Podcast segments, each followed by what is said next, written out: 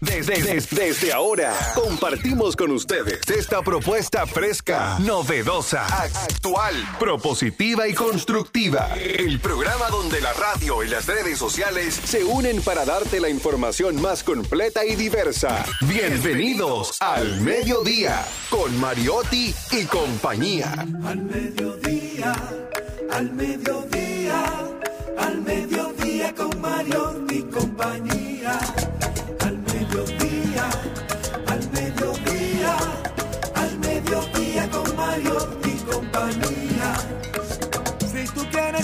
de foros alternativos y de tuiteros rankeados, este programa es tu amigo. Tu revista meridiana, para el talento una vía, para radio y redes variadas y con la canción del día. Al mediodía, al mediodía al mediodía con Mario mi compañía.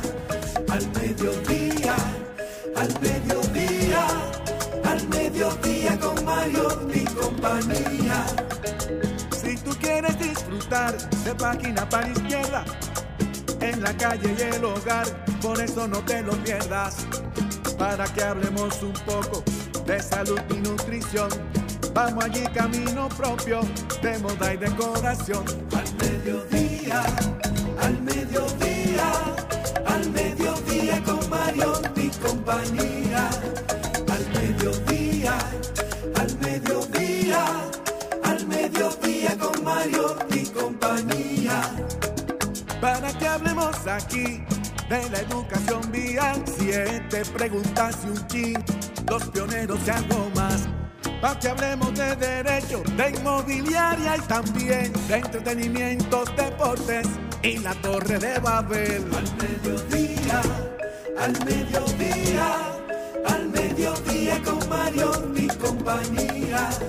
Clave hay viaje a la vista, dominicanos por el mundo, tecnología y trending topic, lo alto, lo duro. Al mediodía, al mediodía al mediodía con Mario y compañía. Al mediodía, al mediodía, al mediodía con Mario y compañía.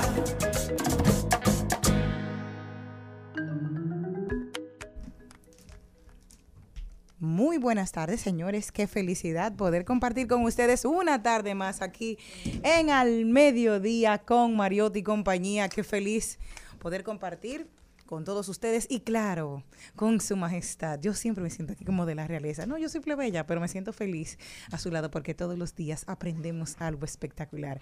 Mi querido vecino, el más lindo de todos, sobre todo, el rey del Pou Video, Daniel Pou.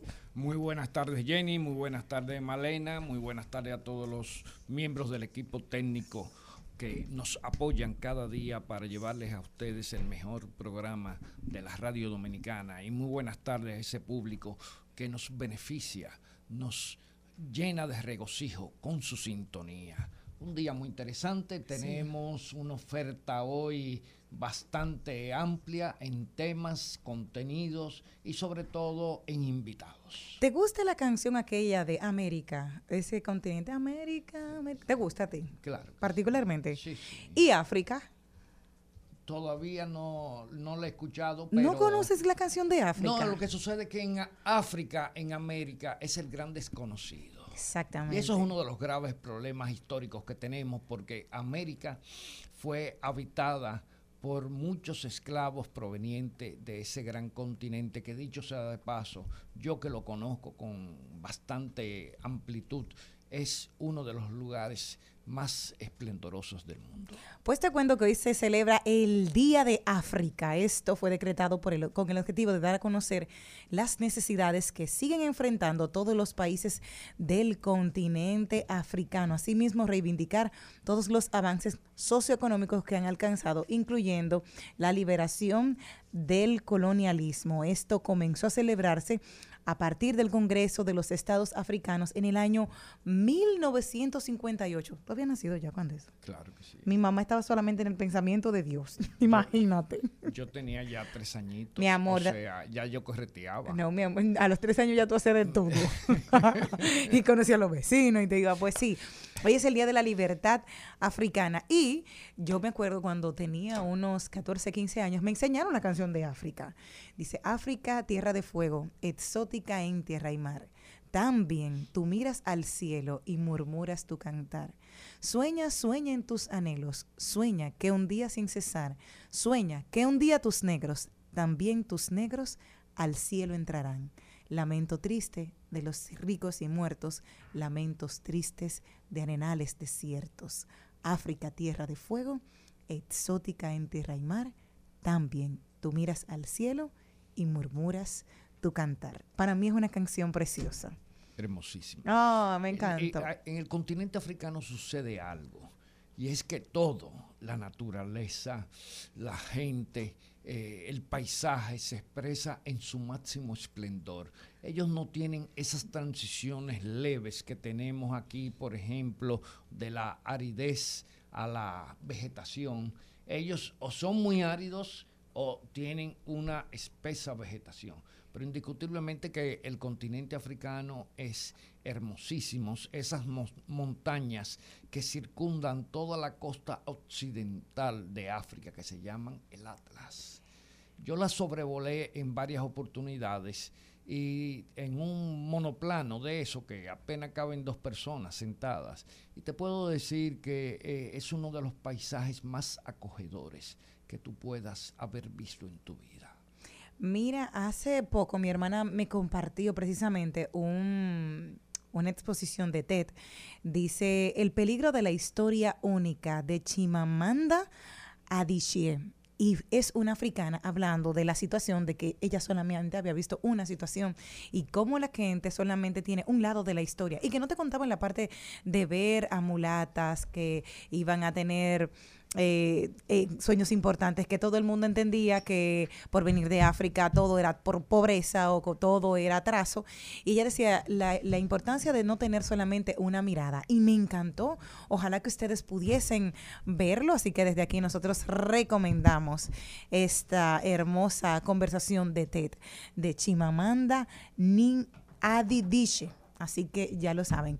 Charlie Mariotti Paz, buenas tardes. Muy buenas tardes, mi gente. Feliz como siempre y muy agradecido de su sintonía, de que nos acompañen en este horario de transición de la mañana hacia la tarde. Esto es al mediodía radio y esto apenas empieza. Dime, Jenny Aquino. No, cariño, Encon, tú sabes que dentro de todo hoy el corazón a todos los que en algún momento hemos estado cerca de Color Visión, que fue mi casa para comenzar el periodismo, eh, también parte de nuestra infancia se nos eh, se, ha, partido. Entonces, tenemos una, una canción para recordar uno de los uno de los programas más emblemáticos y una musicalización que tú la escuchas inmediatamente, te ubicas en los años 80. Para mí, yo vuelvo a estar en Monteplata escuchándolo al mediodía. Eso era porque no había este programa, pero lo importante era el toque de queda del show del mediodía.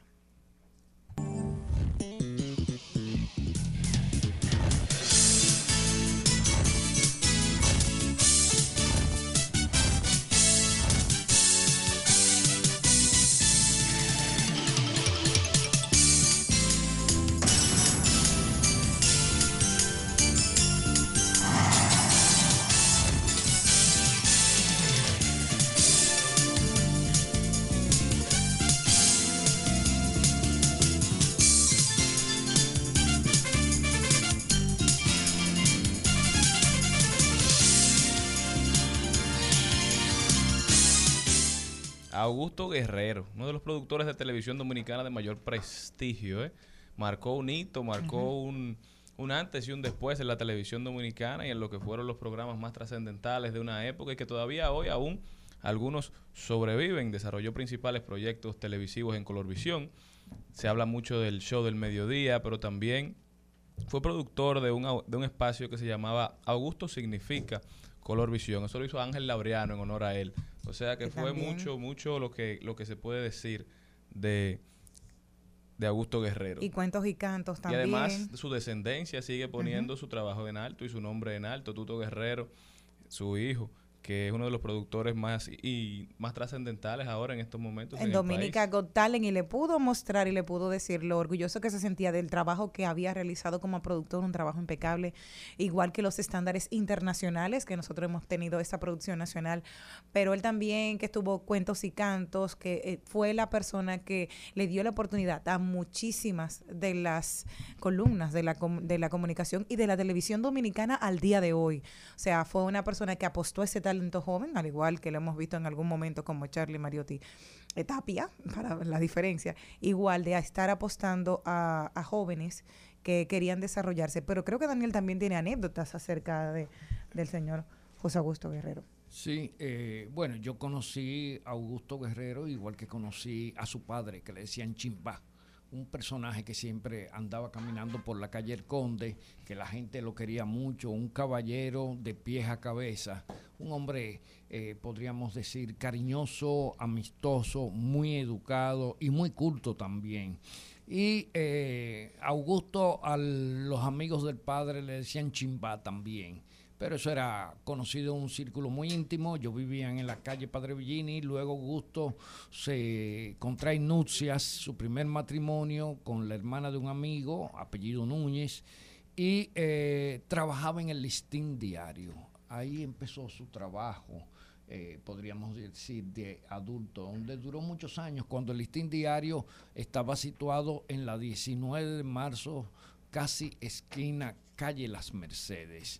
Al frente del listín diario vivía Mundito Espinal en un edificio de tres plantas. Lo recuerdo como ahora mismo, porque cada vez que pasaba por ahí eh, veíamos a Mundito en el balcón, o saliendo, o subiendo. Eh, Mundito era muy activo en la zona. Y Augusto, pues, eh, eh, fue de ese equipo que trabajó junto con un dominicano que vive hace muchos años en Estados Unidos, César Pichardo, que vivía en la acera de mi casa. Y lo interesante, señor Pogo, es que antes un productor no era igual que ahora. Antes eran la- las personas que decidían quiénes se convertían en figuras. Hacían casting de cientos de personas Bueno. para, para elegir quién iba a tener el privilegio de dirigirse a la nación dominicana, de llegar a cientos de miles de hogares todas las tardes. Yo, yo eh, empecé a dejar de ver a Augusto eh, cuando eh, se divorció de su primera esposa y eh, en el momento en que tuvo aquel accidente que le costó la pérdida de uno de los miembros inferiores, eh, que fue un accidente, me parece, frente al colegio Santo Domingo, de lo que hoy en día es la Rómulo Betancourt, en ese momento Bolívar, aunque se llama realmente Rómulo Betancourt de la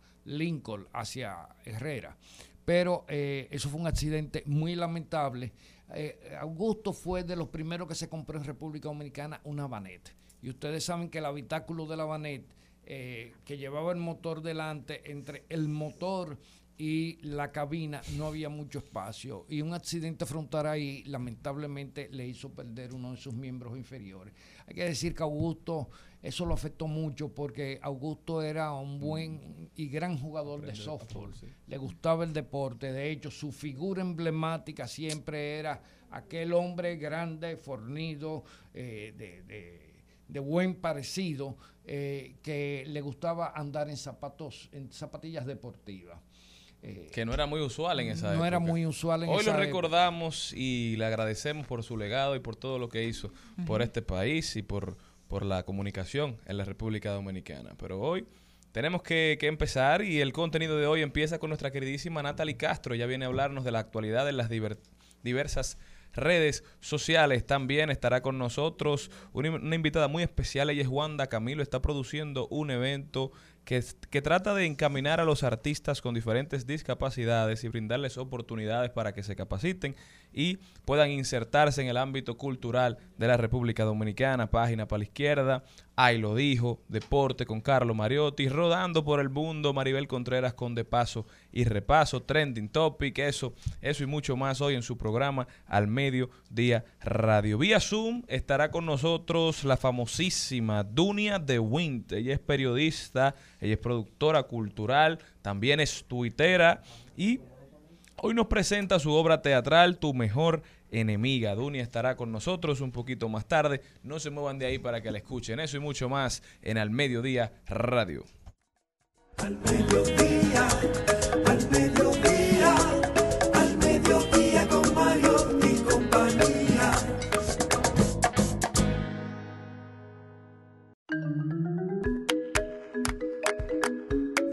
Está con nosotros Natalie Castro. Natalie, cuéntame cuáles son las actualidades de las redes sociales, pero antes, cómo no, saludar a la estrella, a la generala de Monteplata. Maribel Contreras.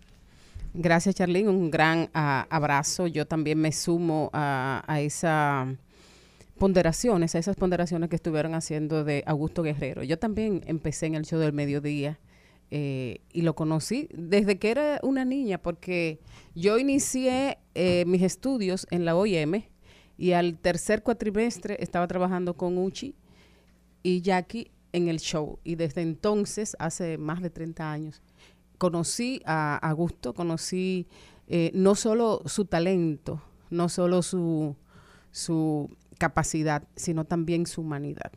Augusto Guerrero era un hombre que eh, producía el show de mediodía prácticamente llorando de la emoción todo el tiempo, porque siempre fue como, como un niño grande, admirador de Rafael. Si ya que hacía una presentación extraordinaria se, se emocionaba, se volvía loco, empezaba a gritar eh, de emoción. O sea, eh, era un artista. Al final era un gran artista produciendo para la emocionalidad y para la identidad de un pueblo. Así que mi abrazo a Marola, a, Tuto y a, todos, a toda la televisión dominicana, porque todos estamos eh, conmovidos con su partida. Así es. Pero vámonos recordándolo, ¿verdad? Teniéndolo siempre presente, haciendo arte, haciendo lo que él le gustaba. Vámonos con Natalie Castro. Natalie, cuéntame, ¿qué tenemos en las redes sociales? Hola, gracias una vez más por permitirme estar aquí compartiendo con ustedes novedades de este mundo bastante volátil, digital, que todos los días nos trae algo nuevo. Realmente, vamos a empezar desde lo grueso hasta lo un poquito más liviano. Ustedes recuerdan las veces que hemos hablado sobre el metaverso, ¿cierto? Sí, sí. Este mundo, esta realidad... Este es el programa del metaverso, así mismo. Este mundo eh, totalmente, una realidad virtual, una realidad, una realidad alternativa, que Mark Zuckerberg se ha dado la tarea de cada día más volverlo aún más eh, real, vamos a decirlo así. Y es que en esta ocasión ellos han informado que van a unir, hay dos plataformas que ellos tienen para el metaverso. Está Horizon Venues, que son como eh, eventos del horizonte, que sería así, el nombre, y Horizon World, que es mundo del horizonte. Esas, esas son dos plataformas que ellos tienen. Venues está destinada para los eventos, para eventos digitales, ya sea un evento live, un evento o un evento que fue live y que todavía sigue disponible. Ahí pueden haber diferentes actividades que el usuario puede participar y puede tomarlo de una forma distinta a través de esta plataforma. Imagínate que Britney Spears, que ahora viene a, volver, dice, ok, retorna a los escenarios, viene en el metaverso y va a tener un concierto. Por ejemplo, por ejemplo, exacto. y van a cantar todo, oh baby, oh baby. Entonces, en, en Venus se hace ese tipo de, de actividades ya sean de conciertos, ya sean de charlas, ya sean de conferencias, etcétera. Y en Horizon Worlds, la idea es, en el mundo de Horizonte, la idea es que es un mundo propio del metaverso, donde la gente existe en esa realidad alterna. ¿Cómo la gente existe con avatars? Ustedes recuerdan, los avatars son personalidades ya virtuales de una persona. Ustedes recuerdan Sims, el juguito Sims, que era con diamantes de colores, que tú creabas una casita y tú tenías, tú vivías ahí un avatar, sí, sí. Exacto. Sims eh, se parece bastante al tema de Horizons, al tema de Worlds, Horizon Worlds. Es bastante parecido, es, bastante, la misma temática. la, única diferencia es que se, tú puedes convivir ahí con dinero. O sea, tú puedes comprar cosas, que es lo mismo que estábamos conversando en programas anteriores, que ahí se pueden hacer las transacciones de los NFTs. Entonces, este metaverso es parecido a Sims, pero es en otra vertiente. ¿Qué informa ahora eh, Mark Zuckerberg? Que van a fusionar estas dos plataformas, la plataforma de los eventos y la plataforma de la vida en el metaverso. Entonces tenemos esta primera noticia. Aparte de esto, Meta sigue constantemente dándonos más y más temas. Y es que ahora Instagram en el día de ayer, ya totalmente salido del, del horno, ellos han hecho una modificación de su línea gráfica, de su estilo. Han hecho un restyling, que se llama así, un cambio de estilo, que ellos han cambiado su paleta de colores, la paleta de su marca. No de una manera muy drástica, pero lo han hecho de forma que, según ellos, ellos eh, alegan que es con la intensidad de buscar mayor simplicidad y que para que todos estos cambios de estilo visual se explican ellos, busca colocar en el centro el contenido, poniendo en el foco la simplicidad y la facilidad para los usuarios. Porque en esta ocasión, ellos, aparte del tema del estilo, ha, incluido también nuevas, nuevas tipografías, para nuevas tipografías en diferentes formatos y diferentes idiomas. Cuestión de que mayor cantidad de usuarios puedan seguir utilizando la plataforma. Y además, adivinen qué. Pues se- resulta que TikTok, en esta ocasión, no ha sido TikTok que ha sido copiado, sino ha sido TikTok que ha copiado. Que copió. Bueno, lo que Sí. es igual no es ventaja. Exactamente. Siempre le ven copiando a Eh, Es ellos. un ping-pong, es un ping-pong de quién copia a quién. Ah. No, yo creo que no se parecía a me, nadie. Me parece Nadie que no. oye. Me parece que no. Yo creo que TikTok realmente surgió. Ahora, nada es nuevo debajo del sol. Eso es algo importante. Particularmente desde mi punto de vista, desconozco si TikTok se copió de alguien más. Me No. parece que TikTok fue totalmente No. desde.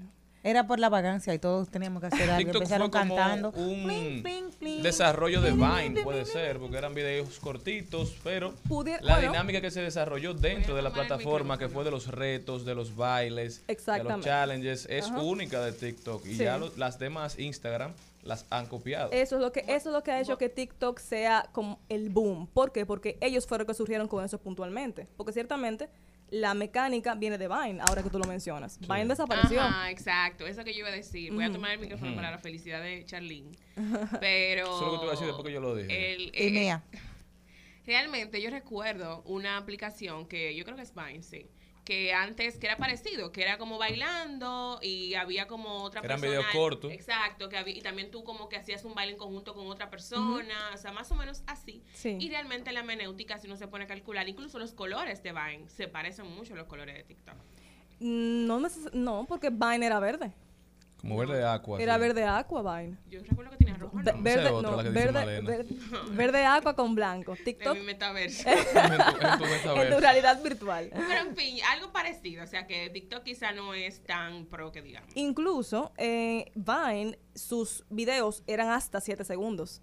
Y las, los videos que mejor desempeño tienen en TikTok son hasta 7 segundos. Corto. Exacto, Porque la- el, cortitico. la- la- el nivel de atención, tam- es que- digamos, es también- bastante corto y cambia mucho. Y tú tienes Sí. que tener una creatividad y una calidad demasiado buena para que en 7 segundos tú podrás captar la atención de una persona y que sea algo Exactamente, bueno. exactamente. Entonces ahí se mide realmente la calidad y la creatividad de la de- persona. del contenido que a, que a todo esto Instagram está tomando un poquito más sobre el tema de creatividad, pero toco Instagram en un momento.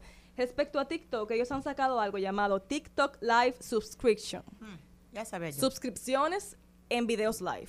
¿Qué pasa? ¿Por qué digo yo que eso es una copia? Porque es tal cual la misma cosa que Facebook Stars, que, que estrellas de Facebook, que es unos, que es la forma en que los usuarios, mientras están consumiendo videos en vivo de los, de los creadores, pueden hacer donaciones donaciones de dinero, ya sé, o pueden hacer dona- donaciones de, de- estrellas. Mientras más estrellas tú donas, más dinero le entra al creador. Claro está. Esta de- dependerá de cuánto te va a llegar de estrellas, la, la forma o tu creatividad para realmente captar esa atención durante todo el tiempo de tu video. Entonces, TikTok Live eh, Subscription, que son las suscripciones en vivo de TikTok, es la misma esencia. Ya verás la gente de OnlyFans corriendo para TikTok a Ah. desnudarse para que le den el dinerito ahí mismo. Tin, tin, tin, tin, tin, tin, tin.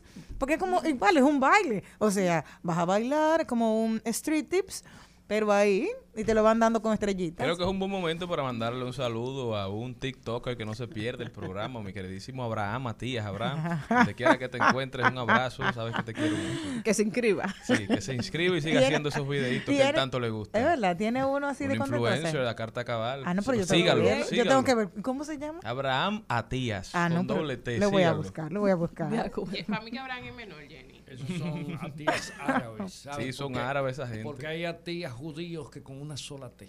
No, estos son con dos, son árabes. Sí, Ah, son qué árabes. bien, gracias. Empresarios allá en la Duarte, almacenes Sí, merengue, sí, una- un Ah, abrazo muy para mi bien, hermano. amiga mío, sí, muy Sí, sí. bien. Y además TikToker en su tiempo libre. Te amueblan, Ah, te, te amueblan sí, la casa en segundo. Sí, yo conozco muchos de, Pero esto de la de- familia Tías. Son muchos y son buenos. Pero son, dime nada. son buena gente. Estas perso esta, esta, nueva aplica esta nueva actualización de TikTok No es para que tú vengas y yo soy un Juan de los Palotes y yo quise venir y hago esto y gano dinero. No. Realmente debes, tener, debes cumplir con ciertos requisitos que son tener 18 años o más y tener un mínimo de mil seguidores en tu cuenta. Según los creadores, eh, los... ¿Un eh, mínimo de qué? De, mil seguidores en tu cuenta. Yo tengo Bueno, seis. Pues entramos todos los que estamos aquí. No, mi amor, yo tengo seis en Mi amor, TikTok. un mínimo, mi reina. Aquí todos tenemos más, más de mil, mil seguidores. Mi amor, en TikTok tengo seis. No estamos hablando de TikTok, estamos hablando de Instagram. No, TikTok. Ah, te estoy diciendo, te quedaste fuera, linda. Te quedaste fuera. Sintonízate. Yo estoy en Ven a esto. trabajar. Yo estoy en a- Suelta a ese llegar, pues, teléfono. estoy- estoy- Yo estoy en esto. Y esto realmente tendrá un costo de arro- alrededor de 4 dólares para los usuarios para poder suscribirse a esto y poder entonces empezar a donar a, a estos creadores. O sea, yo no tengo nada, son seis, tres son familia. No, pero tranquila, tranquila, que eso va llegando y en TikTok más y dependiendo también del contenido que tú, que tú Ya no le subo nada, yo lo subo a los reels. Mira, lo hace para brechar. Atención, país. Algo también importante, nunca se queda nuestro querido Facebook, aparte del comentario que acabamos de hacer de, de Instagram. Ellos han agregado un programa de bonificaciones en los Facebook Reels. Facebook Reels, que ustedes saben que vino después de los Instagram Reels, llamado retos. ¿En qué consisten estos retos? Bueno, los creadores de contenido de Instagram van a poder ganar hasta 4 mil dólares al día. ¿Por qué? De la siguiente manera. A ver si te haces rico sin trabajar. Atención país también, para que sepan a todos los creadores que desean hacer dinero. Todos los vagos. No, nunca va. Pero ¿cómo Oh, va? oh. Según Darían Vargas, en No, este país, no. según los estudios que se hacen en este país, buscan siempre en Google Ajá. de que ¿Cómo, ganar dinero sin hacer nada? O sea, O de sí. manera fácil. Señores, pero es que entienden. Claro. El Instagram, el TikTok, le han dado plataformas a mucha gente. Y Vaga. esos, pero no, esos No. son trabajos. Crear contenido de- sí. de que interese a la gente, que cree engagement, es tan o más difícil Es que estudiar difícil. cualquier carrera. Por algo, las universidades estadounidenses, vuelvo y lo dije, por algo Geeketing da clases de cómo crear contenido de calidad, porque esto es una economía. Esto se ha convertido en fuente de ingresos para muchísima gente. El otro día era. Espérate, cállate. No era un. Y es el sueño de mucha gente y si tú lo encaminas y lo llevas por el cam- por el por el sendero correcto, pueden vivir de esto y vivir muy bien. Había un video viral que era no era mirando un mono o mirando a alguien, era No, como alguien acostado en una cama. Hay algo importante, paréntesis, paréntesis, abro corchete, Grande. grande, gigante. Hay una cosa y es que muchas veces hay contenido basura que se vuelve viral. Como Eso- en todo, hay eso es- periodista eso es, basura, hay eh, abogado basura, hay de todo Exactamente. basura. Pero Padre empezaste, chatarra. con los periodistas, ¿eh? Pero los cre- la creación de contenido es un trabajo arduo que conlleva tiempo y conlleva una investigación previa. Claro. Para el que, claro, el profesional de esto. Entonces, realmente, para poder trabajarlo, y, y qué bueno que estas plataformas le están dando forma, le están dando calor y le están dando profesionalismo a esta profesión, que valga la redundancia, porque es cierto que hay mucha gente vaga que dice, bueno, lo voy a hacer porque sí, pero ser youtuber, por ejemplo, no es un cachú. No. Para nada. Eso tiene que tener disciplina primero. y contenido de hacerlo. No, Instagram. y, y además, No es un cachú. la, la productora de este espacio, que es productora de muchos otros espacios, sabe lo que cuesta producir. Ajá. Por eso tengo 24 Pero señores, para nada más vean 50. toda la gente que quiere ser influencer Ah, y sí. no pasan de un número de followers porque es que no es fácil. O no calan, no calan. No Sí. calan. Llegan a cierta cantidad de seguidores y ya la gente se harta de ellos porque realmente tú tienes que ir evolucionando con la plataforma, con tus usuarios, con tu contenido, con todo. Usted y puede decir lo que día- usted quiera de, de este muchacho, de Carlos Durán. Pero vean los backstage que ellos hacen. Esa gente duran semanas pensando en un video, editando, reuniendo creadores, buscando nuevas ideas. Eso es un trabajo tan demandante como cualquier otro por- y peor, porque la gente te da el feedback inmediatamente. Y en eso tú no tienes horario, tú tienes que trabajar a muchas horas. Y en eso, un ejemplo a mí que me... Sí, la pobre Natalie. No, no son vagos. ¿Tú, ves- tú sabes quién, quién a mí me gusta mucho? Andrés Cooking. Yo lo sigo porque él es... Andrés Cooking es un, un chef Sí, que él- él, él- hace, yo lo he en- visto. tiene como un millón de personas que lo siguen, a mí me gustaba mucho y él decía, nada es para siempre. Yo hacía las recetas cortas, pues tuve que moverme porque si no la gente se me iba. Sí, Pero Natalie, explícame un poquito más de, de- de cómo monetizar entonces, que tenemos que irnos. Pues resulta que en este caso, con los retos de los Reels, de, exacto, de los Facebook Reels, un ejemplo es, un creador de Facebook que eh, crea un Reel, ¿verdad? Podrá eh, ganar 20 dólares cuando su cuando este video llegue a 100 visualizaciones. Ah, pero y si bien. llega a 100 visualizaciones, pues entonces viene el siguiente reto, que sería que tus próximos tres videos lo- eh, logren, por ejemplo, 5000 views. Entonces, cada vez que tú completes un reto, el siguiente reto es más fuerte. Entonces, te vas retando Y te cada da más vez. dinero. Exactamente. Y vas y con esos 5 mil views, tú ganas, por ejemplo, ponte tú, eh, 75 dólares, o 100 dólares, o 300 dólares. Entonces, en un mes, o perdón, o diario, tú puedes ganar 4 mil dólares. Yo tengo- Que eso sería el mínimo, no Pero- sería, no sería Dinero. el máximo de, de ganar. Pero yo Y lo que que tengo es- un que- Reels con otra persona que yo hice Sí. y tiene 26, 24.600 visualizaciones. No dice nada. ¿Quién va a estudiar en Semana Santa? Yo, ya. Eso es todo lo que dice. De- el usuario. Se Eh, contenido ese se fue. Sí, ese- sí. Pero yo estaba bailando, mi amor. yo bailé. usaste, usaste un audio De otra en- persona. que esté también Sí. en, en boga. Eso también influyó. Eso también. Pero, el, eh, un ejemplo, ahí no me llega a mí ni un chele. Es el que lo puso primero. No, lo que no. Ahí en este caso, el que lo puso primero le gana dinero. Pero en tu caso, dependiendo si tú cumples con ciertos requisitos, entonces tú puedes optar por ser un creador que recibe, monet- que monetiza con sus reels. Pero a mí la gente me brecha mucho. Entonces yo lo que No, tengo lo que que hacer- hay que buscar las reglas, cuáles son las maneras de monetizar, Sí. porque estas plataformas están locas por darle dinero a los creadores de contenido. ¿Por qué? Porque a medida que su que- contenido sea mejor, más gente, más tiempo, la gente pasa en la plataforma que es donde ellos, perdón, donde ellos verdaderamente Generan hacen dinero. Exactamente. Claro. Natalie Castro con nosotros. Natalie, ¿cómo puede la gente continuar esta conversación contigo? Pueden seguirnos a través de Instagram en Geeketing SD. Somos una escuela donde nos encanta compartir conocimiento. Te voy a mandar el número de Abraham porque él necesita de tu ayuda. Perfecto. Nosotros continuamos, no se muevan de ahí. Al mediodía, con Mariotti, con Mariotti y compañía. Rumba 98.5, una emisora RCC Media. Seguimos, segui- seguimos con Al Mediodía, con Mariotti y compañía. En Al Mediodía. ¡Ay! Lo dijo. ¡Ay!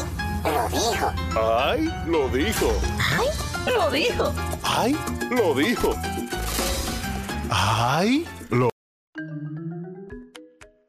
Lo Vamos a sonar como Cuco Baloy en menos de un minuto. Comenzamos con el piano eléctrico. Le agregamos una tambora derecho.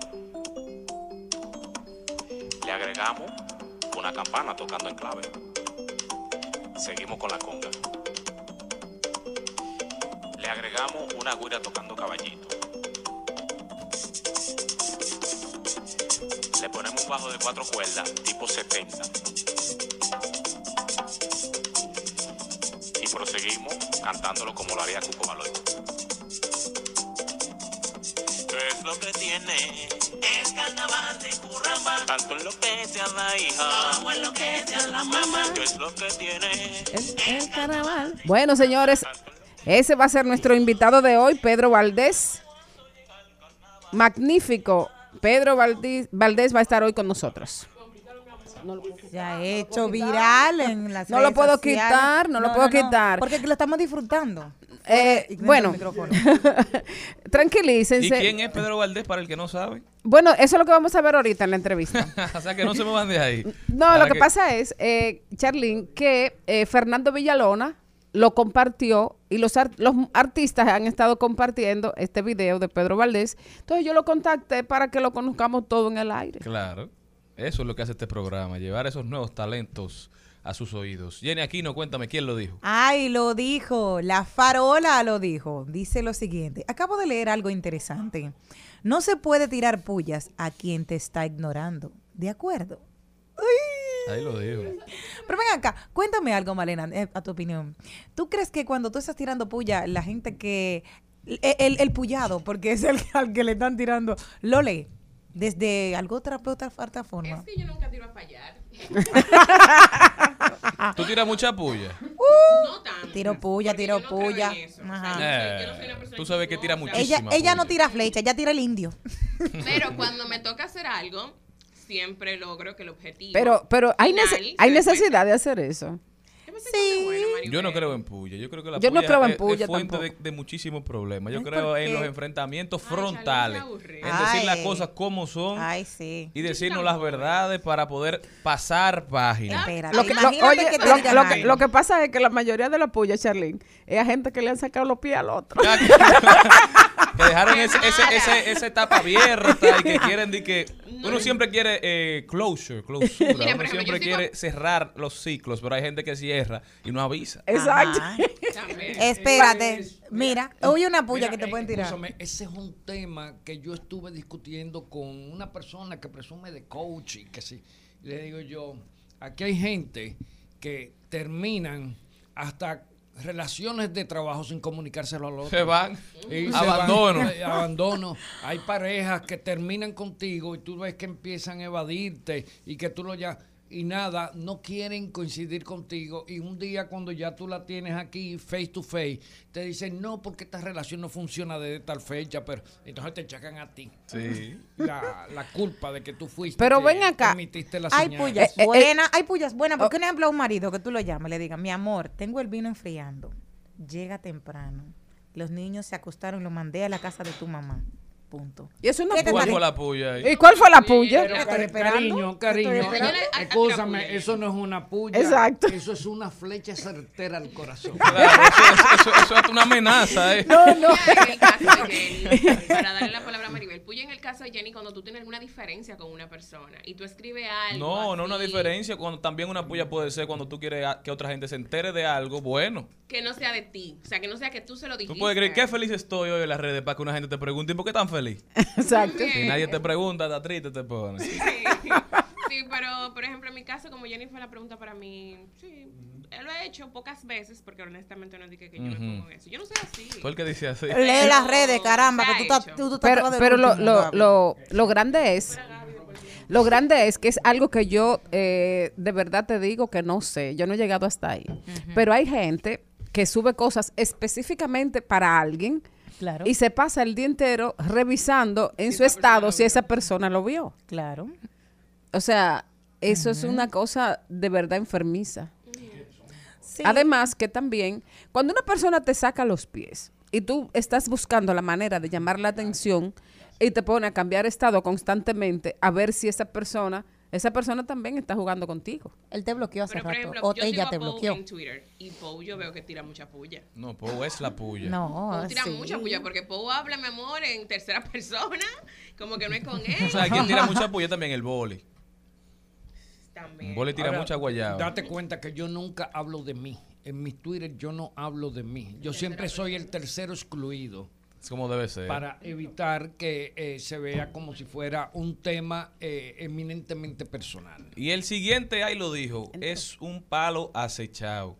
Si nos vienen escuchando desde la semana pasada, se darán cuenta que yo vengo haciendo mención de la necesidad de tratar lo que está pasando en Ciudad Juan Bosch con, con los inmigrantes ilegales con pinzas, de respetar los derechos humanos, de respetar los derechos inherentes de las personas, de hacer cumplir la ley, pero sobre todo con empatía y con, con el respeto al debido proceso. ¿Por qué? Porque yo vengo diciendo que se está dando una serie de sucesos a nivel internacional como el documental de la BBC sobre lo que está pasando en la frontera y la construcción del muro, como lo que está pasando en la comunidad internacional y en los, en los diarios internacionales como el New York Times, donde se está publicando una serie de artículos sobre la deuda de Haití con Francia y cómo Francia hizo una cobranza abusiva de esa deuda. Entonces, Haití siempre ha sido visto como una víctima por la comunidad internacional y es cierto, ha sufrido demasiado, es una tierra que ha sufrido más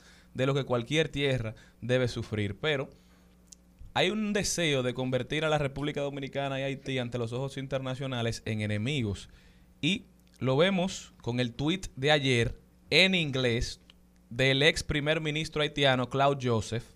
En su cuenta todos los tweets están en creol o en francés. El de ayer, este tweet que voy a leer, lo hizo en inglés porque va dirigido a la comunidad internacional y dice bien claro, la comunidad internacional debe observar de cerca lo que está pasando con los abusos a los derechos humanos contra los haitianos en Ciudad Juan Bosch, República Dominicana. El racismo sistemático y el anti-haitianismo en la República Dominicana es inaceptable. Eso tuiteó Claude Joseph. El tweet tiene ya más de 300 me gusta, tiene 208 retweets, lo han comentado más de 453 personas y solamente fue tuiteado hace 18 horas. Este tweet yo estoy seguro que llegará muy lejos. ¿Por qué? Porque es un tema que a mucha gente le gusta, es un tema que a mucha gente disfruta en poner a la República Dominicana y Haití como que son enemigos cuando todos saben que somos los principales aliados de Haití, cuando todos saben que a la República Dominicana lo que más le interesa es que Haití se desarrolle, que la comunidad internacional asuma a Haití, que lo conviertan en un estado funcional y no en el estado fallido que lamentablemente vive hoy en día nuestro vecino. Entonces, ojo a esa información. Las autoridades dominicanas deben fijar una posición en base a ese comentario y hacerlo también en inglés para que llegue a donde tiene que llegar para que no se hagan ediciones y traducciones que se pierdan, que se hagan como entienda el traductor. No, no, no. Fuente fidedigna, fuente oficial, explicándolo en inglés. Un país como el nuestro que depende tanto de la reputación, que depende tanto de cómo se nos ve en el extranjero. ¿Por qué? Porque tenemos muchísimos visitantes, porque dependemos en gran parte de nuestra economía tanto de las remesas como del turismo. No puede darse el lujo de que otros cuenten su historia, de que otros manejen su narrativa. Lo vengo repitiendo hace más de cinco días y miren aquí lo que está pasando. Y yo venía a darte el RT también a propósito de Twitter, porque yo te iba a dar tu retweet, porque yo dije exactamente lo mismo. En, en español nos van a leer una comunidad, pero en inglés nos va a leer el mundo. Y es totalmente aplausible. ¿Por eso qué él que hace has el tweet en hecho, inglés? Porque eso mismo que tú has dicho, porque nosotros no tenemos una voz oficial en inglés y tenemos ahí el Ministerio de Relaciones Exteriores. O sea que vamos a darle. Al mediodía,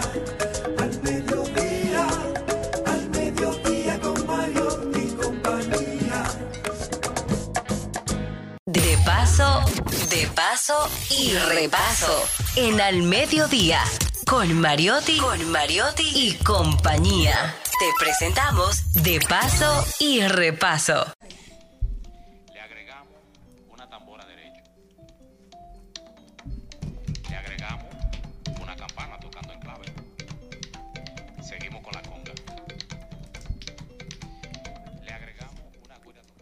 Bueno, eso que estábamos escuchando ya lo habíamos puesto hace un ratito y es que este es mi invitado de hoy en De Paso y Repaso. Feliz de, de recibirlo en nuestro programa, un programa que, que da seguimiento a las redes sociales y que le da también eh, oportunidades o nos damos la oportunidad de conocer a gente que está haciendo cosas interesantes e importantes por nuestra música.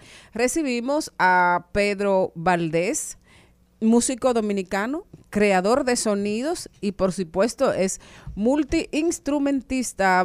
Bienvenido querido Pedro, qué bueno tenerte por nuestro espacio. ¿Cómo estás? Prende el micrófono, porfa. Saludos, ¿cómo se sienten?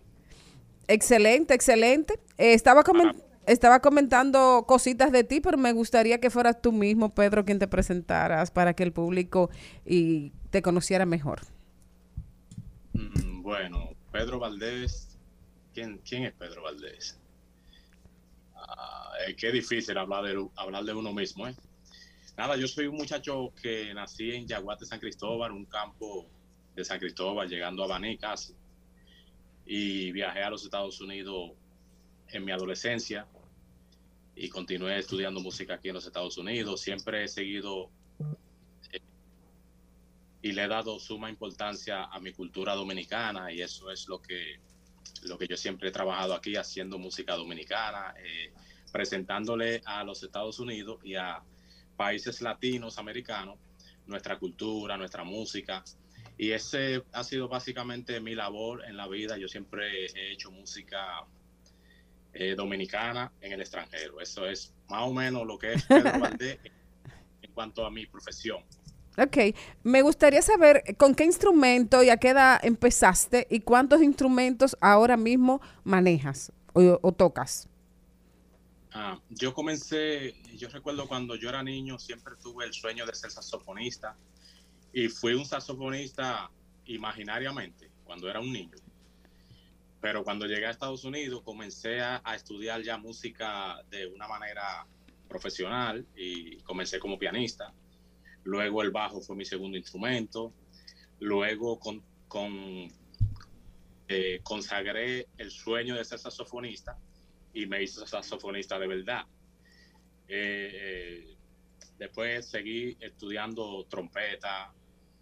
Yo tenía siempre una buena relación con los otros músicos y cuando yo veía las cosas que ellos hacían, le hacía muchas preguntas y siempre tenía como inquietudes. Y yo dije, ven acá, pero ¿por qué yo siento tanta inquietud de estudiar otros instrumentos?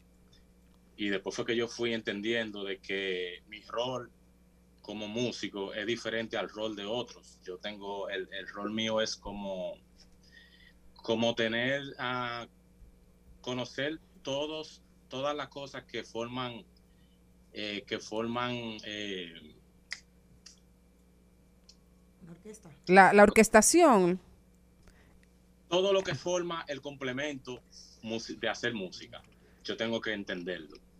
¿Tú entiendes? Entonces ahí me di cuenta que no tenía una mente normal como los otros músicos y empecé a, a escucharle a esa intuición y seguí estudiando flauta, seguí estudiando trombón y así eh, con trabajo, cello, etcétera, etcétera. Y siempre oh. estoy aprendi- a- aprendi- eh, en Ap- constante eh, Aprendizaje.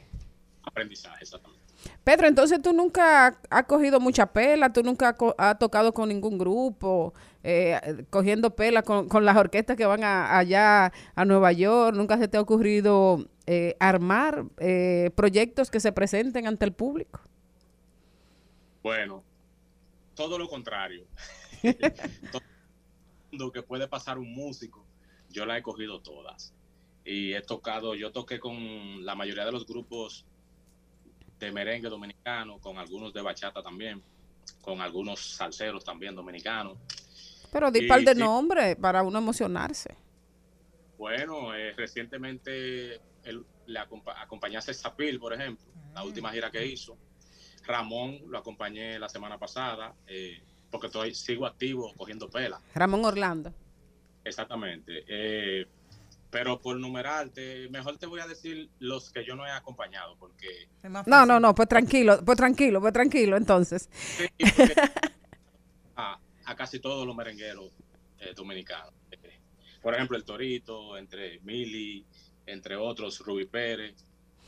Bueno, Eh, no- los que- nosotros que te, no- nosotros te conocimos precisamente porque Fernando eh, compartió el video donde tú indicas cómo se hace un merengue de Cucobaloy. Oh, sí, sí, sí, sí. Sí, lo cual me siento muy agradecido. Fernando siempre con su gentileza y su buena bondad. Me, me gustó mucho su gesto. Muy bien. Bueno. Sí, ah, Fernando también me ha solicitado para tocar. Ah, yo siempre, yo siempre he tenido esa dualidad de, de ser músico, eh, instrumentista, ejecutante y ser también productor. Entonces yo he llevado como la carrera paralela. Porque muchas personas me conocen como productor y no saben que yo también soy músico de esos que están cogiendo la pela con los, con los grupos. Y eso es así.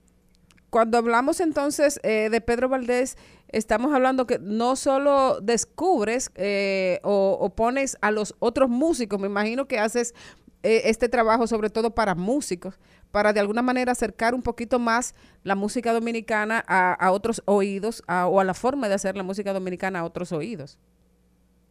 Sí, sí, claro. Yo siempre me, siempre me ha gustado envolverme en todo lo que tiene que ver con la cultura, con los grupos. Por ejemplo, siempre estoy en los chats de los, de los, en los grupos de los músicos y eso. Siempre me gusta involucrarme, claro.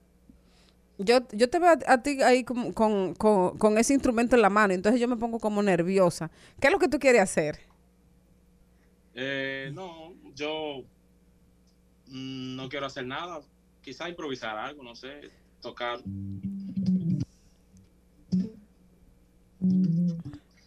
No sé.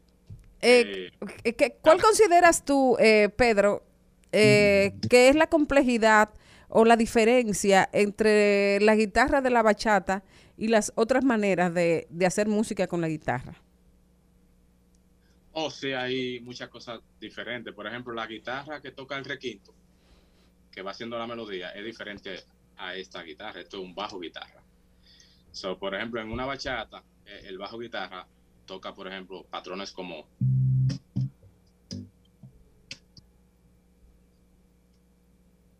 Mm, no se oye ahora. Exacto, no se oye mucho porque la frecuencia del bajo, al ser grave, muy grave, no entra por la, por la bocina.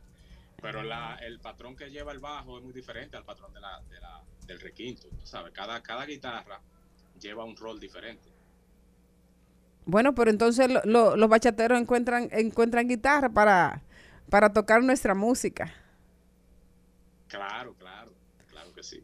Eh, Pedro, ¿qué, qué- tú quieres hacer una pregunta? Ah, eh, tenemos aquí a nuestra queridísima Jenny. Hola Pedro, quiero saber algo. Cuéntame si después de que se ha hecho viral aquí, porque todo el mundo ha disfrutado este merengue que tú hiciste al estilo Cuco Baloy, ¿has tenido alguna respuesta de él eh, que le llegó? Porque como estuviste cantando con Ramón, es más fácil. Cuéntame qué te han dicho, cómo ha sido el feedback de la gente contigo luego de este éxito, porque ha sido un boom aquí en Instagram. El feedback fue muy positivo, muy bonito. Y sí, Cuco, claro, claro, Cuco es- eh, yo toco, yo tengo como 10 años acompañando a Ramón, que es su hijo. Y yo tengo una relación bien bonita con ellos. Eh, su, su- su otro hijo también, Christopher, que toca trompeta. Ajá. Eh, Alco Baloy también, que es otro de sus hijos, que es muy buen trombonista. Y ellos son, esa gente son como, como mis hermanos, prácticamente. Eh, Cuco, yo hablé con su manejadora, me mandó un tema nuevo que hizo, muy bueno, por cierto. Porque Cuco no es que está retirado de la música, Cuco sigue grabando. Sí, la, ella me lo mandó el tema, lo vamos a poner aquí en el programa. Exactamente, a mí me encantó el tema. Y sí, no, esa gente muy contento tú- con la... ¿Se cortó? No. No. Ok, ellos muy contentos con lo que yo hice. Y sí, todo positivo, gracias a Dios. Eh, claro, eso yo lo hice desde el respeto, tú ves, porque tú sabes que yo- esa gente para mí son, tú sabes, mi escuela, prácticamente. Excelente. Bueno, te, te mandamos un fuerte abrazo, te felicitamos, te agradecemos el trabajo que haces y nos gustaría que compartieras tus redes sociales a fin de que mucha otra gente pueda ir a, a beber en tu fuente, eh, sobre todo esa gente que está intentando hacer música, buena música. ¿Cómo pueden Claro. conseguirte, seguirte y ver lo que haces? En Insta, Instagram, eh, como Pedro Valdés. En YouTube pueden buscar, pueden poner Pedro Valdés Music y sale mi contenido. En, y en TikTok, que es una plataforma prácticamente que estoy nuevo ahí, eh, me pueden buscar como Pedro Valdés 11. Y esas son los tres medios. Bueno, querido, pues un fuerte abrazo, muchísima suerte y aquí siempre disponibles a apoyarte en cualquier cosa que necesites.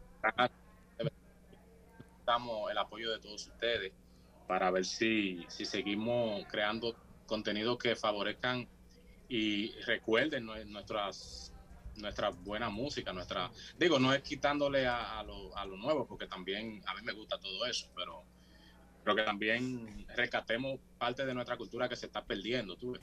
O sea, le agradezco mucho por eso.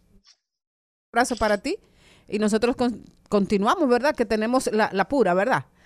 Tiempo de noticias, ¿no es? Ah, bueno, pues nos vamos entonces. Rumba 98.5, una emisora RCC Media. Seguimos, segui- seguimos con Al Mediodía, con Mariotti y compañía. Trending, Topics. Al Mediodía, con Mariotti y compañía. Presentamos Trending Topics. Estamos de vuelta, mi gente. Ahora vamos a ver cuáles son las principales tendencias en las redes sociales.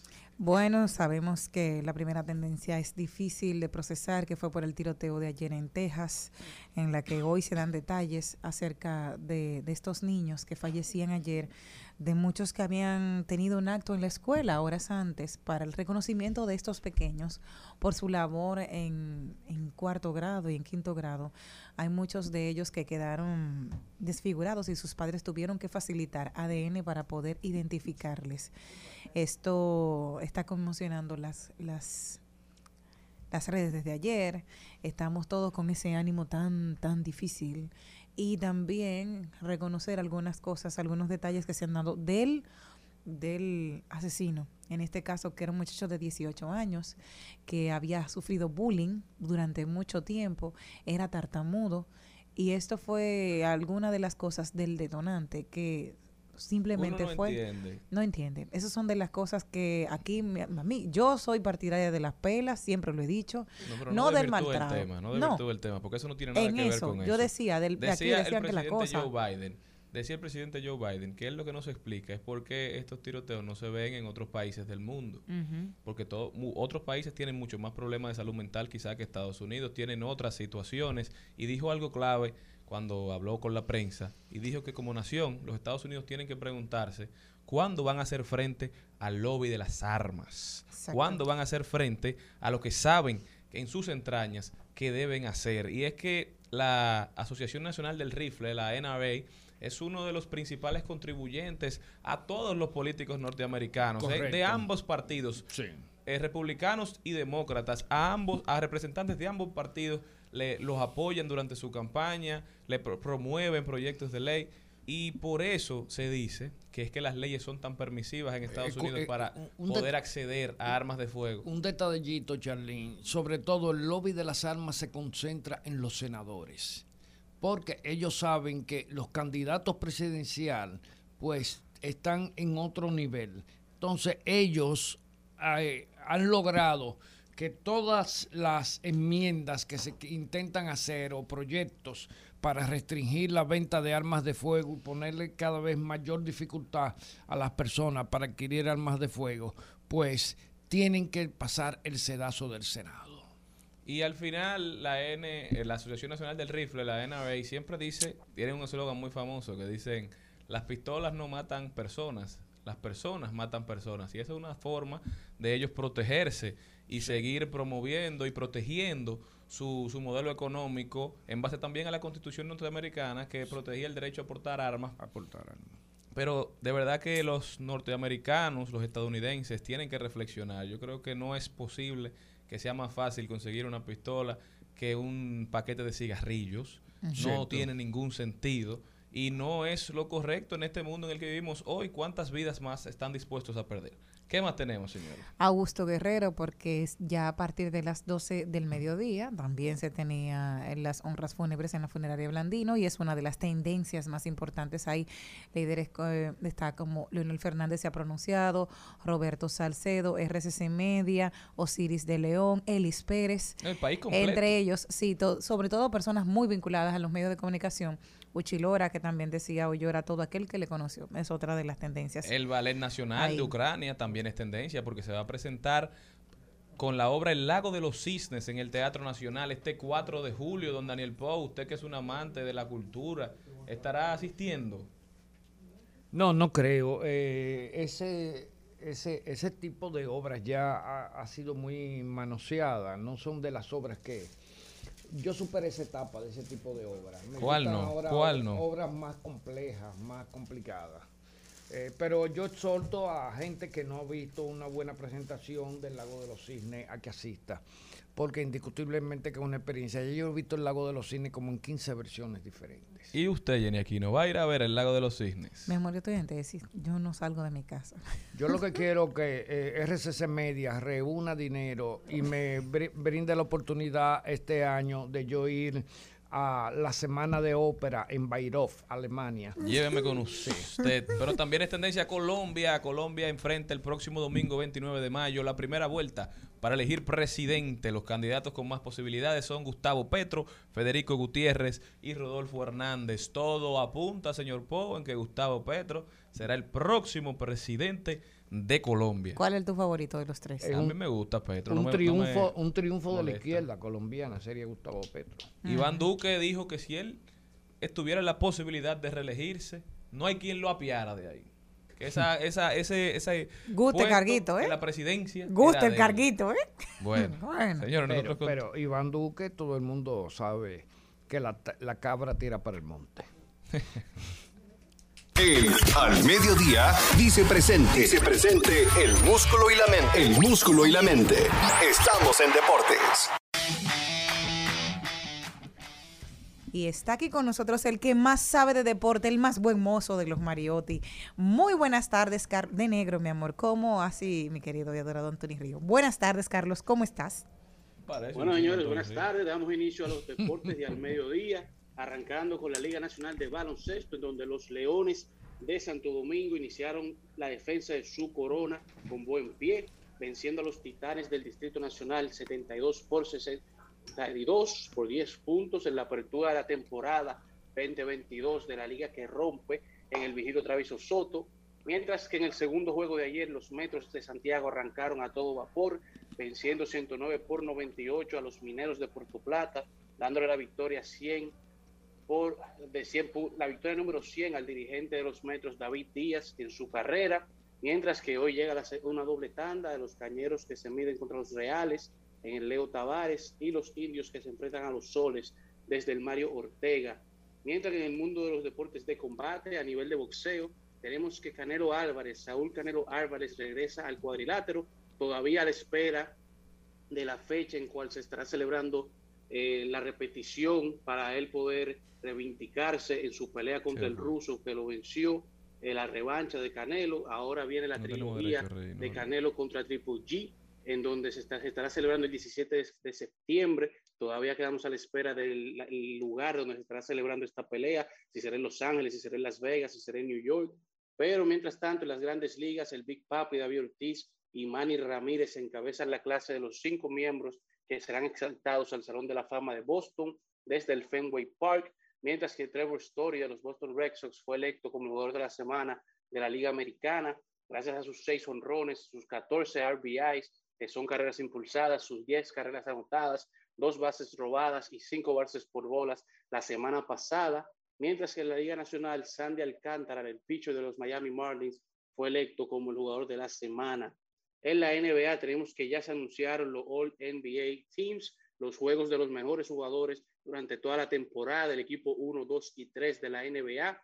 El equipo 1 viene compuesto por Luca Doncic, Luca Magic, el mejor jugador de la postemporada, el MVP, el Jokic, mientras Giannis Antetokounmpo, Devin Booker y Jason Tatum.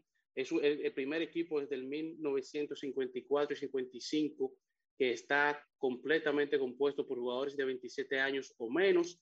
También tenemos tres jugadores internacionales en este quinteto. El segundo equipo está compuesto por Joel Embiid, Jan Moran, Stephen Curry, Kevin Durant y DeMar DeRozan, mientras que el tercer equipo está compuesto por Carl Anthony Towns, LeBron James, que es el primer jugador en la historia que es electo a uno de estos equipos en su temporada número 19, Chris Paul, Trey Young y Pascal Siakam, mientras que Carl Anthony Towns, Devin Booker se encuentran muy contentos con esta selección a uno de estos equipos, ya que ahora se ganaron el derecho de negociar las extensiones de sus contratos máximos por cuatro años y 211 millones, mientras que Trey Jones se encuentra más feliz todavía, ya que el contrato que él negoció ahora aumenta de manera automática gracias a los bonus de clasificar a uno de estos equipos y su sueldo de cinco años aumenta a 212 millones, mientras que Dallas evita llegar de que, que el Golden State barriera con Dallas, Dallas evita la barrida, se mantiene con vida, vencen a Golden State 119-109, ahora marcando la serie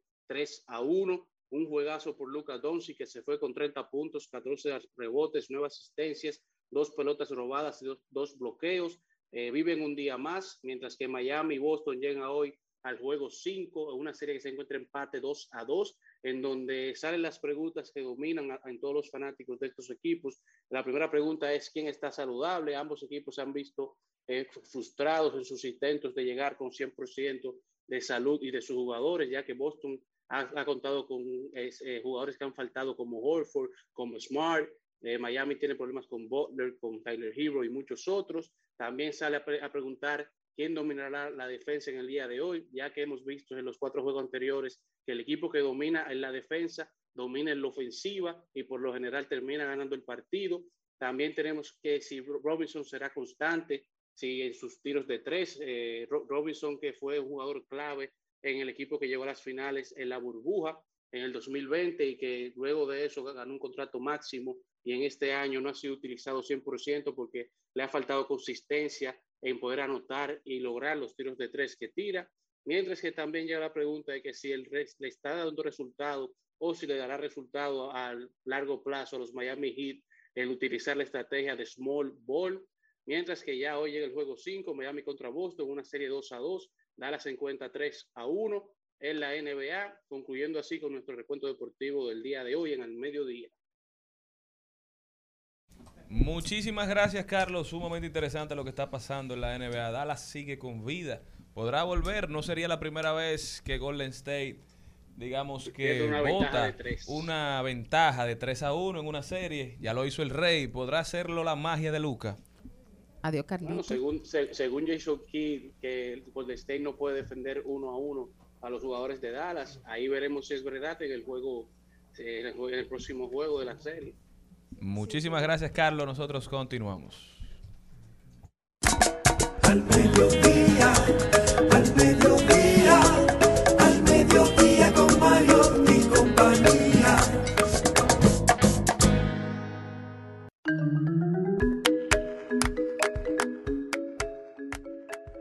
La sensibilidad y toda la creatividad te persiguen y el destino a veces tiene marcado para ti qué vas a hacer.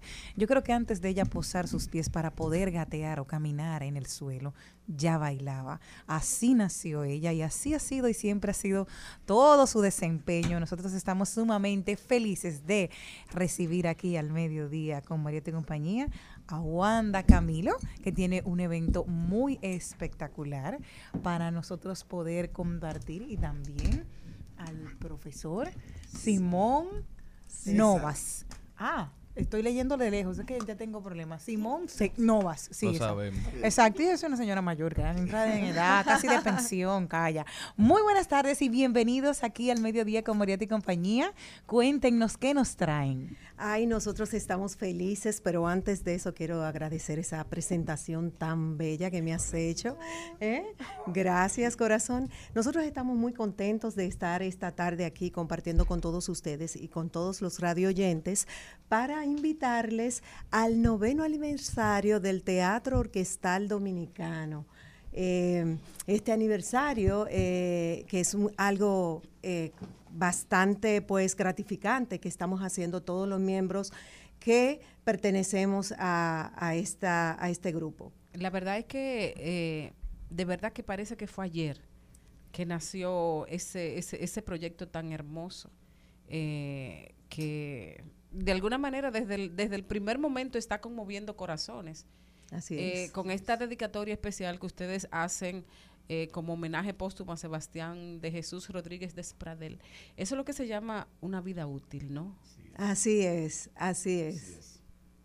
Es bueno apuntalar que el teatro, el teatro orquestal dominicano es un estamento del Ministerio de Cultura que agrupa o le da eh, espacio a artistas con discapacidad y que eh, lo componen a- a aproximadamente 187 eh, artistas con discapacidad, valga la redundancia, en la disciplina de, de ballet, De danza moderna, danza folclórica. teatro, eh, al- al- algunos instrumentistas también. Sí, Sí, y solistas. también tenemos artista eh, pintura, también, tenemos un grupo de teatro y bueno, eh, aquí vemos la importancia de cómo el arte a través de la sensibilidad pues pue- pone de manifiesto el talento y cómo estos jóvenes pueden poner eh, toda esa aptitud que tienen y a través de todas las prácticas que hemos estado pues nosotros los maestros implementando con mucho amor y con mucha entrega y lo bonito de todo esto y que queremos compartirlo con todos ustedes es la lección que recibimos nosotros a través de esos aprendizajes que, que le damos. También nosotros recibimos lecciones de vida y vemos como los límites solo están en nuestras mentes. Así es. Eh, me gustaría saber ah, qué ha significado para, para esas familias de, de comprobar y de ver eh, que, que tienen, además de tener seres especiales, eh, amorosamente superiores, también que tienen capacidades distintas y que, y que pueden, eh, de alguna manera, desarrollando esas actividades, ser útiles eh, para sí mismos y para la sociedad. Y, a- y además a veces también dejar de ser un peso para la familia en términos económicos. Sí, sí, porque se sienten, son productivos, porque eh, obviamente el Ministerio de Cultura también les da un apoyo por sus participaciones y esto, que eh, las madres podemos decir que son seres también que son dignos de admiración, no solamente por porque sacan el tiempo para llevar a sus hijos, sino que también ellas se hacen partícipe de cada una de las entregas de estos grupos. Ellas acompañan a sus hijos, nos dicen cómo podemos eh, pues ayudar. Eh, o sea, es, es, algo bastante bonito y muy y, nos llena muchísimo a nosotros como artistas. Wanda, uno normalmente dice, yo voy a ofrecer mi talento y cuando tú vas dando todo el corazón, siempre Dios te lo multiplica todo por 100. ¿Alguna anécdota que te ha tocado de, de, de, estos jóvenes que tú dices, ok, yo estoy poniendo mi empeño en ellos, pero al final la que salió gratificada fui yo? ¿Qué anécdota nos tienes tú que nos puedes contar de la experiencia tuya impartiendo docencia? Bueno, ahora que, ahora que dices eso, eh, pues le comparto que me tocó una vez en una presentación en un espectáculo que estuvimos eh, presentando en el Teatro Nacional a ritmo de mi tierra, pues yo estaba muy enfocada en que todo saliera bien y veo por una de las patas que hay uno de mis muchachos con síndrome de Down que me está viendo, él me está viendo que yo estoy corriendo para acá y corriendo para allá y él está puesto en las patas y yo le digo es el momento para salir y yo sigo moviéndome y él en un momento me agarra por un brazo y me dice, tranquila, yo lo voy a hacer por ti. O sea, él me estaba diciendo en ese momento todo el esfuerzo y todo el, el empeño que tú has puesto para ayudarme, yo también te voy a dejar saber. Y para mí, o sea, es una, es una historia eh, que no lo voy a olvidar nunca, de verdad. O sea, es un amor. Yo, yo digo que siempre, siempre digo que el mejor trabajo, uno de los mejores trabajos, aprecio todo lo que hago, lo hago con muchísimo amor, pero cuando me encuentro con ellos y me dicen, te amo, te amo, profe, o sea, yo sé que eh, en, ese, ese, es un trabajo que me están recibiendo con muchísimo amor, de verdad, y valorando todo el esfuerzo que uno le pone para que ellos pues puedan hacerlo al nivel que deben estar. Profesor, eh, necesitan procesos eh, cognitivos especiales. Eh, ellos cómo, cómo, responden, ¿Qué, qué, qué estrategias eh, son necesarias para que ellos puedan aprender y, convertirse en profesionales de, en cada uno de sus ramas. Exacto. ahorita cuando Wanda se expresaba y tomando en cuenta tu, tu pregunta, una de las de la experiencias más positivas que, uno ha tenido es que, por ejemplo, tanto Wanda como la profesora Ondina, nosotros dirigimos eh, esta eh, eh, compañía artística en, el Ministerio de Cultura y no, había, no habíamos tenido la oportunidad de, trabajar con mm. artistas con discapacidad. Y nosotros tuvimos que reorganizarnos para demandarle a ellos igual como le demandamos al, al coro nacional en mi caso, igual al ballet eh, eh, eh, folclórico nacional en el caso de Wanda. Eso, eso es lo primero. Segundo, nosotros trabajamos, ya, el, estamento tiene nueve años, que quiere decir que el jovencito que llegó menor ya es mayor. Pero nosotros, el, eh, eh, visualizamos sus su cualidades artísticas, pero eso no, eso no es sine qua non, que ellos no que van a entrar, sino que, que quieran, porque lo estamos, lo vamos siempre, lo evaluamos siempre partiendo desde su realidad. Otra cosa sumamente importante es la, el espacio de tener experiencia positiva de esa población, porque no es para nosotros un, un, secreto de la carencia de, de experiencia positiva siempre a, la, a, las personas especiales o con discapacidad, siempre que, que piden eh, e, ese espacio de tener esa experiencia positiva, de ir a un escenario, de representar, a, ser a la institución en toda parte del país, porque nosotros, eh, un chismecito de comadre, nosotros, el Teatro Orquestal tiene quizás más eh, presentaciones que cualquier departamento eh, allá en el Ministerio de Cultura. Sí, sí, tú sabes que sí. Me gusta, me gusta eso del chismecito de comadre. Así Mira, pero chismecito, eh, ¿Cuánto cuesta eh, para cualquier madre, padre que nos esté escuchando el poder inscribir a sus hijos en este en este teatro y ser parte de ustedes? ¿Cuánto? ¿Cuánto es pues el costo y todo? Pues fíjate que no, que no hay ningún costo, que muy pronto vamos a estar volviendo aquí, que nos van a dar la oportunidad Claro sí. ¿verdad? Exacto. Para que todos sepan que vamos a hacer un nuevo casting para tener nuevos integrantes, que al contrario, el ministerio les da apoyo con, con una- un sueldo mensual que se les paga, una ayuda, ¿verdad? Eh, y, y nosotros pronto vamos a estar anunciando los nuevos casting para los grupos, para ir pues incrementando la población. Y bueno, ahorita decía, es importante también resaltar que cada una de las discapacidades aprenden de distintas formas. Por ejemplo, los síndromes de Down son muy repetitivos, entonces uno las rutinas se las va repitiendo. El no vidente hemos tenido que implementar, en el caso mío, que es el área de la danza, pues en algunos momentos eh, hay que dejarlos tocar el cuerpo, ¿verdad? Que nos toquen, porque en términos de danza yo puedo decir flexionar, eh, le hablaría un poquito más llano para que pueda entenderme, doblar la rodilla y que me toquen y así por el estilo. Ellos, Sí. eh, ellos eh, hacen el, Ellos el curso de tu cuerpo con sus manos y así lo hacen. Y de, las y de los instructores, porque nada más no, conmigo trabajan un, un grupo de instructores también que hacen una labor muy bonita. Y los sordos, pues, desarrollan la vista, eh, la visual. O sea, eh, a falta de un sentido, todos desarrollan otro. Y por eso, en nuestro caso, las tres discapacidades bailan al mismo tiempo. Y es por eso que ustedes no se pueden perder esta presentación, porque van a quedar, señores, boca abierta.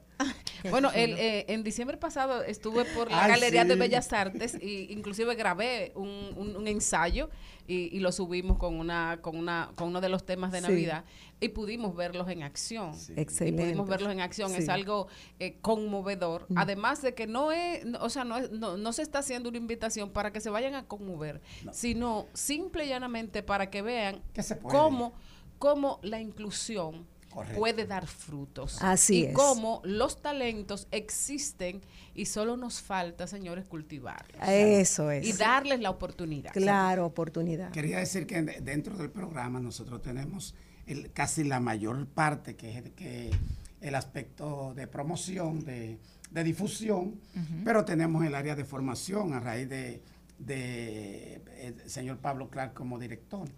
Que estamos integrando el, área de formación, el área de, pintura y que eh, cual- cualquier artista con discapacidad que quiera ser evaluado tiene ese estamento ahí eh, con las dos manos abiertas esperando. Nosotros vamos a nueva vez recibirles cuando vengan otra vez a traernos el casting que nosotros vamos a estar Ah, pero claro que sí. Así que este Ay. espacio siempre es de ustedes. Muchísimas gracias a la profesora Wanda, Camila. Gracias, También a. Simón Novas por estar con nosotros y traernos sobre todo la alegría para que otros niños puedan que vayan- que vayan disfrutar. por allá. ¿Y el lugar? Gracias, El. Palacio, de- Bellas Artes.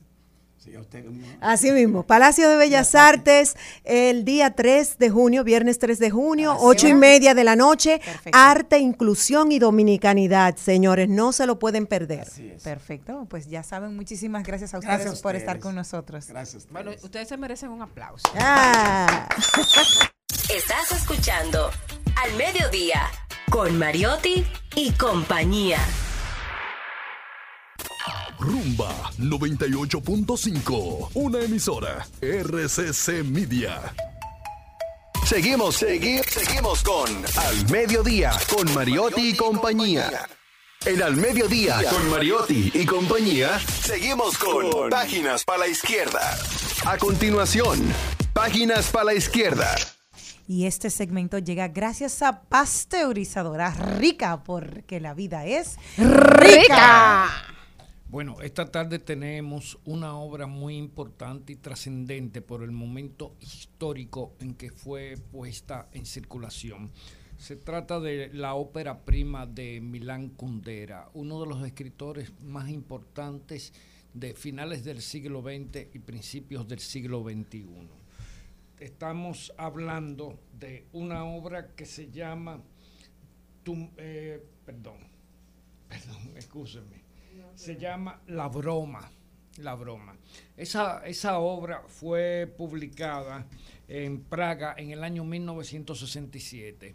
Y hay que decir que fue una obra proscrita eh, en su propio país de origen en razón de que se consideró que era una obra que eh, era de naturaleza eminentemente contrarrevolucionaria y que de alguna manera eh, pues cuestionaba profundamente los pilares de la cultura que imperaba bajo el régimen socialista en ese momento en, en- su país.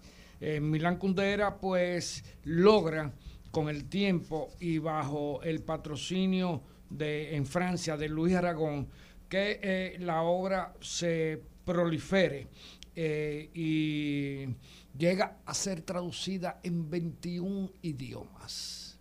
Una obra que siendo una obra joven llegue a alcanzar una traducción de 21 idiomas, indiscutiblemente Maribel que es uno, un logro, ¿verdad? Insuperable. Bueno, pues eh, en Estados Unidos, eh, Phyllis Roth eh, ha sido un- uno de los precursores de esta obra. Eh, es una obra que en el fondo es una novela de amor, porque se trata de el vínculo emocional y afectivo que, describe Milán Kundera con la característica magistral que siempre lo ha acompañado en todas sus obras, de la relación de él con la mujer de su enemigo. Una relación que los une, que los vincula y que definitivamente se encuentra en, bajo la amenaza de una disrupción que es la existencia de un espo- esposo eh, personalmente enemigo del amante. La obra es interesantísima porque eh, indiscutiblemente que nos, nos brinda una recreación de lo que es ese mundo socialista de los años 60 y definitivamente hay que decir que el ingrediente humor, la burla, eh, la forma lacónica en que Milán Kundera asume el reto es inigualable. Y este segmento llegó gracias a Pasteurizadora Rica, porque la vida es rica. Al mediodía, al mediodía, al mediodía con Mario y compañía. El que viene alguien más. Bueno, señores, y el día de hoy tenemos una mujer que se ha destacado en las redes sociales por llevar todo tipo por todo tipo de opiniones personales allá en Twitter, pero hoy viene como periodista y productora cultural presentando la obra teatral Tu mejor enemiga. Dunia de Wing, buenas tardes, bienvenida al mediodía con Mariotti y compañía. Hola, no se oye el micrófono. Dunia. Dunia. Ella está ahí ya. Hola, hola, no te escuchamos. Tiene que encender el micrófono, Dunia. Aún no te escuchamos. Bueno, podemos decir porque esto Y es ahora, radio. y ahora, ahora sí. Bienvenida, Dunia. Bienvenida. Señor Pou, buenas tardes y a todo el equipo, gracias. Gracias por esta oportunidad. Y así mismo es, vamos a reponer el mes que viene ya, eh, del 15, del 16 al 19 de junio, tenemos la reposición de la obra de teatro Tu mejor enemiga, que estrenamos el mes pasado, en, bueno, el mes pasado, eh, a inicios de marzo en la Sala Ravelo del Teatro Nacional y la vamos a reponer gracias al apoyo del público, a mucha gente que no pudo ir, al apoyo de los patrocinadores, evidentemente, y la vamos a tener en junio y estamos ya preparando, dando los últimos toques, que aunque es una reposición y el montaje está hecho, siempre hay detallitos que afinar y ensayos que hacer para que, esté todo mucho mejor. Dunia, siempre que hacemos una reposición, hay gente para la cual la obra es un estreno.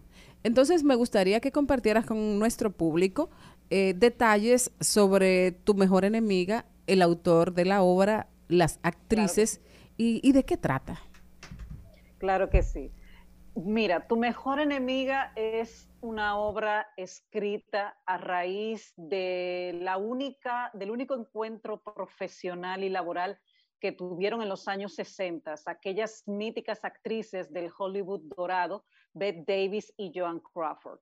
En el año 62 ya las llamadas de teléfono para trabajo iban escaseando en aquel tiempo y una a la otra se llamaron para rodar su única película que se llamó What Happened to Baby Jane. ¿Qué pasó con Baby Jane?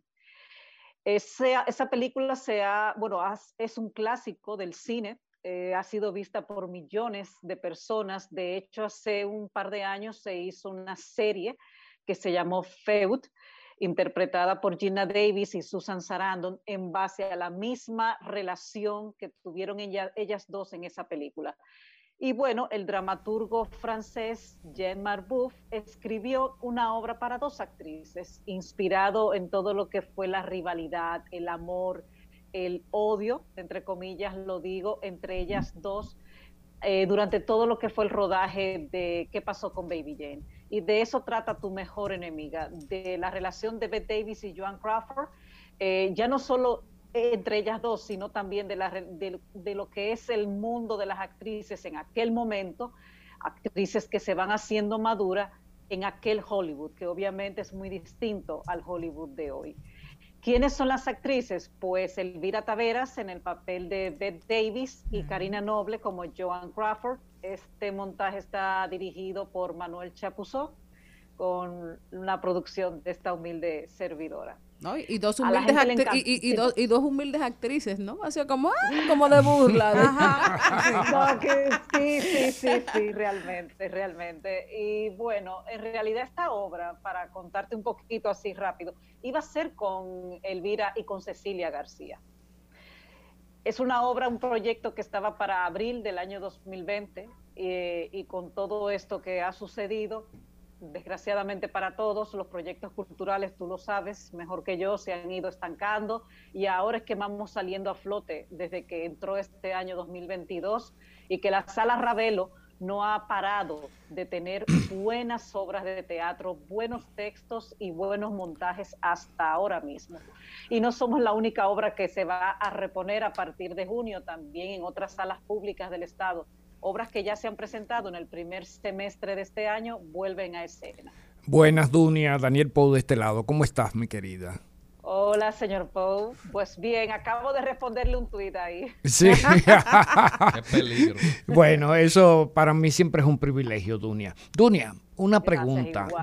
Una pregunta sobre el contexto.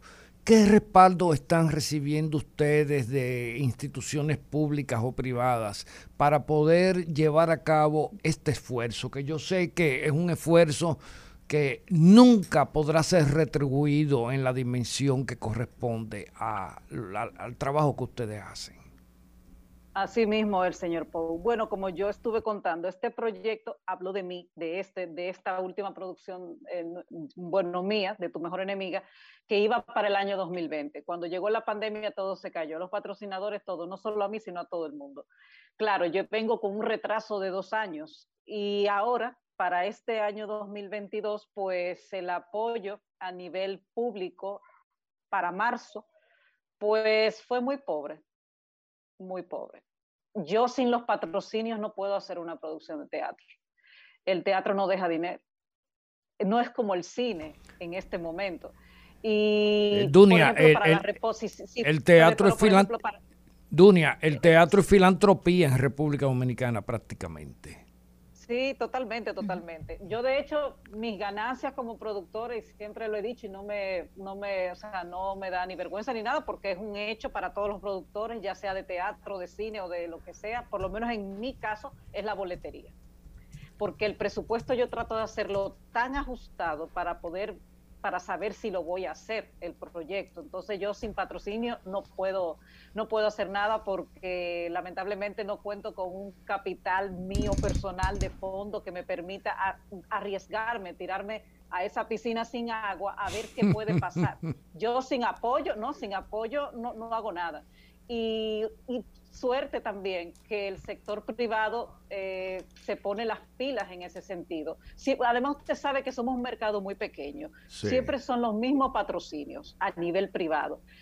Yo no he tenido desde hace eh, seis años apoyo institucional, por ejemplo, de cultura, que es el ministerio que debería apoyar los proyectos que se hacen en las salas públicas del Estado, porque nosotros los productores somos quienes, quienes les damos vida, trabajo a técnicos, actores, a proveedores, pagamos impuestos y por lo menos yo no recibo ningún tipo de apoyo. Yo sí exigí, bueno, exigí, solicité una, una reducción del precio de la sala, porque me parecía que de luego de dos años de una situación de pandemia en la que todavía estamos y con una crisis económica que se avecine, que ya estamos sintiendo los primeros coletazos, como decimos, pues yo no podía pagar una, o sea, el precio de la sala Ravelo completo. no. Pagarlo. Y tienen que pagarlo también. Claro, tiene un costo de 10 mil pesos por función. Wow. Ya. Dunia, O sea, si yo, sí, dime. ya que Dime, se nos dime. acaba el tiempo y no quiero que se nos acabe todo Sí. a propósito No, de, tu, no. de tu obra teatral, tu mejor enemiga. ¿Qué prefieres? ¿Una enemiga sincera o una amiga falsa? Dime tú. Una enemiga sincera, una enemiga sincera. Y antes de cerrar, por favor, Claro. a recordarle a los oyentes que las boletas ya las pueden comprar en webatickets.com y sus Ujú. puntos de venta así online. Y para que no cojan lucha en la Máximo Gómez con esos tapones, pero si, quiere, si quieren coger lucha, pueden comprarla también en boletería del Teatro Nacional. No lo dejen para tarde. que ¿Qué día? Día de la obra y día, la hora, hora, sí. Día, La hora. obra del 16 al 19 de junio.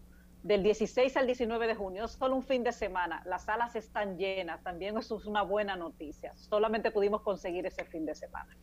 Qué maravilla. Pues todo el éxito del mundo para ti en esta obra de tu mejor enemiga, ya lo saben, Sala Ravelo. Ya- Ya, Gracias, lo dijo. Y gracias usted. 16 al 19 estarán allá poniendo tu mejor enemiga. Muchísimas gracias, Gracias. Dunia. Nos vemos por A allá y si no, los que no puedan, que te vean por Twitter. Muchísimas gracias, Gracias. a todos ustedes por su sintonía. Esto fue Al Mediodía Radio. Hasta mañana, pueblo dominicano, si Dios quiere. Hasta aquí, Mariotti y compañía. Hasta aquí, Mariotti y compañía. Hasta mañana.